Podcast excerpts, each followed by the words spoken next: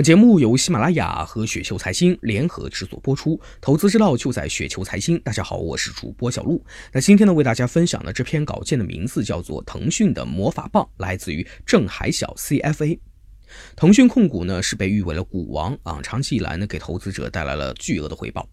但股王最近呢也遇到了些麻烦呢，股价呢从最高点遭遇了将近百分之三十的回撤，就好像是暴涨时你能看见一片吹捧，现在呢你就能够看到各种不看好的理由，听上去呢都还挺有道理的。有哪些理由呢？第一个，业绩增速放缓，尤其在游戏方面，王者荣耀过去两年的标杆太高啊，但随着游戏生命周期进入衰退期，接棒的吃鸡类游戏呢变现能力不及预期。那第二个挑战者出现，抖音、头条等呢，严重的挤压了腾讯的用户占用时间，从而影响了变现的能力。第三个大环境不好，CDR 推迟。随着腾讯帝国覆盖的越来越广，盯着腾讯繁杂的产品线做估值、做预测，变得是越来越吃力不讨好。因为在互联网的这个生态里啊，具体的产品呢都有生命周期，但所有成功的爆款都是不可预测的，而且往往是远超预期。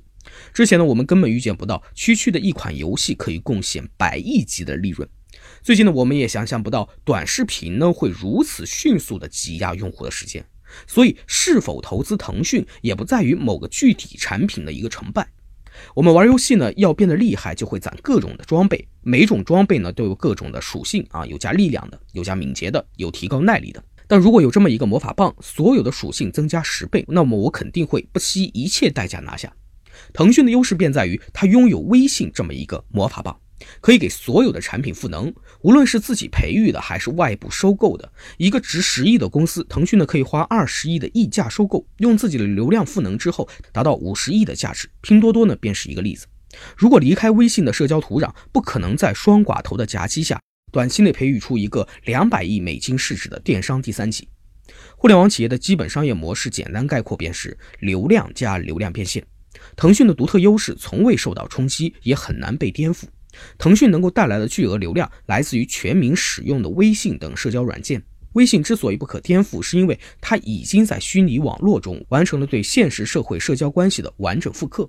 现实社交角色中，有些人的转化成本呢是极高的。比如说我们的父母辈，腾讯呢当年花重金砸红包，让老顽固们在移动互联网中绑定了一个角色。那这里的顽固呢并无贬义啊，包括我们，再过几年呢也将变得不愿意接受新的事物。可以预见到将和微信账号呢深度的绑定，其他的社交软件呢最多做到点的颠覆，已经不可能复刻整个社交网络。那相较而言呢，阿里家的电商和支付呢都是可以被颠覆和替代的。附带社交属性的应用具有更高的流量变现能力。人在两种情况下会不拘泥于性价比，对产品付出超额的溢价。一个是具有成瘾性的商品，例如游戏、赌博等；其次呢，便是获取社交认可。这样呢，便可以解释有人会在这个游戏上啊，美女主播上一砸呢就是上百万的这个经济行为。百度同样有流量，但是因为缺乏社交互动的属性，基于百度的变现还只能够局限于广告。对于每个用户的个体来说，其实都是割裂的，没有交互的。因此，流量变现的水平呢是远远不及腾讯的。腾讯在流量变现上其实呢还是有所保留的。他想赚多少钱，完全取决于他的社会责任感。百度、携程等为何会为了利润将自己的道德底线放低呢？一部分是企业价值观的问题，但根本上是流量变现难易度的问题。大家在腾讯高歌猛进的时候，都或多或少的听到过类似的观点。